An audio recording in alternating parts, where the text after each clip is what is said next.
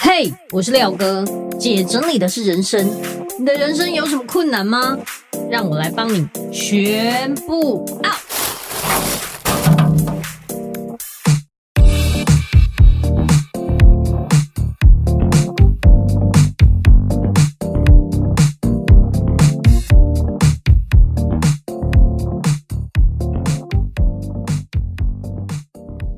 回来，姐整理的是人生，我是你的整理师廖星云廖哥。不知道各位身边有没有很念旧的人？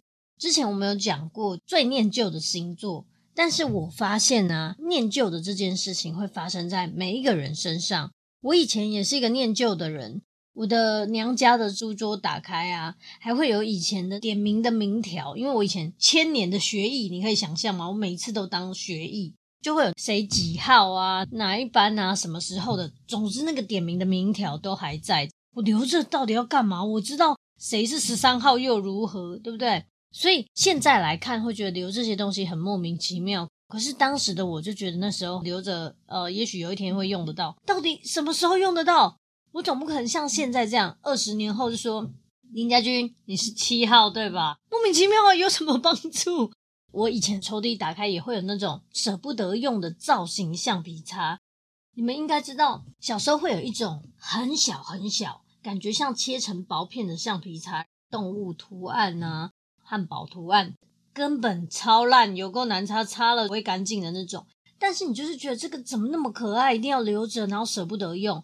到最后，我真的留来留去留成仇。当我把我抽屉打开的时候，这些橡皮擦都很团结的粘在一起了。不管是汉堡还是可爱动物，全部勾成一团，就是因为念旧，所以你会觉得这些过去的东西都很有意义，它都代表了过去的某一个阶段的你。可是你现在再回头看的时候，其实它真的没有那么重要。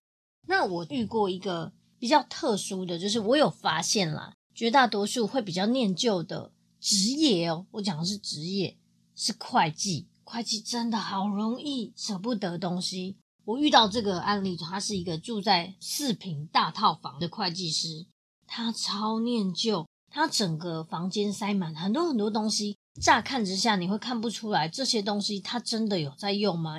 看起来就好像是尘封已久这样子，这些东西占据了他绝大多数的生活空间。我们把它挖出来看的时候啊，真的是脸歪掉，因为从国小的时候他收到的红包。你知道那个红包打开，里面的千元钞票是那种很久很久以前的蓝色，国父很大的那种，总之现在也不能用的那种。还有折星星的纸条啊，折成一罐就可以许愿啊，或者是什么折纸鹤的那种。还有明星护贝卡，以前去书局一定要来一个明星护贝卡，是不是？总会站在那里翻来翻去，就啊，好喜欢林志颖哦之类的。总之就是一定要选一个你喜欢的明星护贝卡，十块，我记得十块。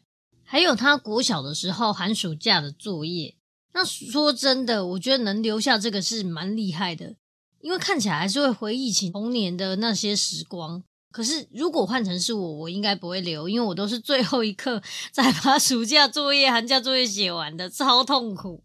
那他还有留下荣誉卡，诶，荣誉卡真的蛮令人怀念的，就是你小时候如果表现得很好，他就会盖你一个印章，然后你如果呃全部荣誉卡集满的话。就可以跟老师换一些小礼物啊，或者是笔啊之类的，甚至到他国高中的课本啊、笔记啊、周记啊、补习班的教材啊、大学之后的选课单啊、社团的活动刊物啊，还有他出社会之后所有的薪资单、员工证、各种票根，甚至还有员工的各种联络资讯，全部都留着，一路陪伴他三十多年。结果这些东西把他家填满了，每天要用的衣橱就没办法打开，书柜也放不下，然后整个书桌上堆满东西以外，书桌下更多脚都没办法塞进去的那种。可是他知道这些不是那么重要，他还是很难割舍，想要全部都留下，而且只要一拿出来，他就马上陷入回忆里，就是想起啊，我这个阶段的时候我在干嘛。然后我就开始教他一些正确的观念，就是你过去的这些东西呀，只是你人生的一小部分。你活到现在，更需要的是舒适的空间。你看，你就只有一个四平大的空间，可是这些空间里面都塞满所有你过去的东西，你没有办法活在当下，而且这些杂物已经吞噬你几乎能用的空间都没了。你应该要去思考哪一些对你而言才是真正重要的，然后丢弃那些不需要的。你可以留下部分代表性的东西，可能你的童年有哪一些东西，你可以留下一点点，有这些代表性的东西就够了，不要全部留下。因为有很多东西你根本不会用到，而且也不会再使用。说真的，就像呃以前的国高中课本，你不会再回去看了。就算你笔记写得再精彩，然后里面知识再丰富，你几乎不会再用到。后来他听了我的话之后，他就开始忍痛做出取舍，把它精简成一箱一箱的。他就把它变成一箱是国小、国中、高中、大学的课本，虽然他还是有留啦，可是把它精简成一整箱。和留下一盒求学时的回忆，所以呢，我就觉得，哎，他这样有很大的进步。你看，他从整个房间都是，到最后留下一箱课本跟一盒他的回忆系列。其实这些过去的东西不是全部都要丢掉，你可以留下代表性的，然后用空间限制数量，例如说我只要一箱就好，我只要一盒就好，我只要几个就好。用数量来限制的话，你比较能区分出什么对你而言是更重要的。在我不断的教导他跟尝试让他改变他的想法之后，他就成功改造了他自己的房间，而且他的观念也慢慢改变了，得到了一个焕然一新的空间。终于，他可以走到他衣橱前面去拿衣服；终于，他可以坐在干净的书桌前面办公；终于，可以躺在干净的床上，因为本来他床上旁边都是衣服啊、东西等等。终于，他可以做他房间的主人。在他空出的角落啊，他还可以放一张沙发，然后慵懒的躺着、坐着，看看书啊，品尝咖啡等等，享受自己的美好时光。这个故事啊，让我很印象深刻，因为毕竟留下这么多东西，结果困住了现在，其实是很可惜的。我很希望大家在整理的时候要活在当下。当你拿起一个东西，你想起的是哦，我过去怎么样怎么样，我小时候怎么样怎么样，我求学的时候怎么样。那都是过去，对不对？你活在过去。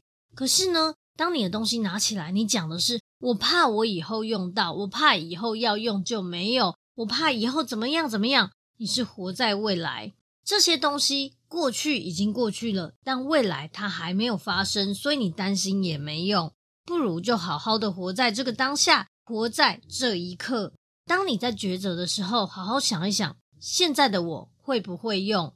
好，以前折的纸星星不会用到了，以前看的课本不会用到了，这些都可以跟他说再见了。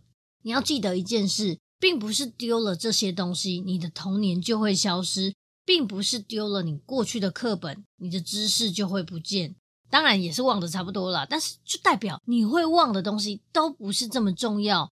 你以前学的，现在在工作上也不见得用得到啊。过去的这些东西变成现在的你。你是过去的累积，所以所有的知识、回忆，任何的一切，成就了现在的你。现在就是最优秀的，不需要过去的任何东西来证明。而且，就算你留着，对你的现在也没有太多的帮助。除了回忆以外，除了怀念，好像没有什么实质的功能。如果可以啊，我希望你可以留下现在对你而言比较重要的、用得到的就好。那过去的东西，我建议你有三个方法。第一个是数位化，数位化就是比如说你可能好以前的寒假作业、暑假作业觉得很怀念，那没关系，我们不一定要留着实体，我们可以拍照。然后以前的这些做过的作品，你也可以拍照，把它数位化。以前别人写给你的信，你也可以把它拍照之后，然后撕碎丢掉，不一定要全部都留下，只要留下你觉得有代表性的就好。如果舍不得，可以把它数位化，拍照就好。最后，你的这么多东西就会储存成照片。当你想看的时候，其实翻阅照片就可以看到你要的一切，反而是更快的，而且又不占你的空间。第二个是分享故事。我们之所以对某一些东西或是过去的东西啊，会舍不得，然后会觉得念旧，有很大的一部分原因是因为我们投射了我们的情感在上面。当你看到某一样东西，你就会想起那个阶段的你，那时候的感觉是什么？所以如果可以，第二个方法，分享故事，你可以把这个东西拿起来，然后可能在你的 FB 上写下这个故事，或者是把这个东西的故事告诉别人。这时候你会发现，当你说出他的故事的时候，他就已经完成他的使命了，你就可以好好跟他说再见了。这是一件很神奇的事情哦。我曾经有遇过客户，当初的某一件衣服他舍不得丢，当他跟我说出那时候啊，因为有了这件衣服，我开始变得有自信，开始觉得自己没有那么丑，我其实身材也很好，我觉得我可以证明给别人看，所以这件衣服是我开始学会穿搭的启蒙。我第一次被人家称赞也是穿这件，就是这样这样。当你讲出那个故事的时候，你会突然发现，当时因为有这件衣服让你变得有自信，但现在的你变得更有自信了，对不对？它只是一个启蒙，他已经完成他的使命了，你就可以跟他说再见。到最后，他那个舍不下、丢不了的那件衣服，在他讲完故事的同时，突然就可以放下了。好。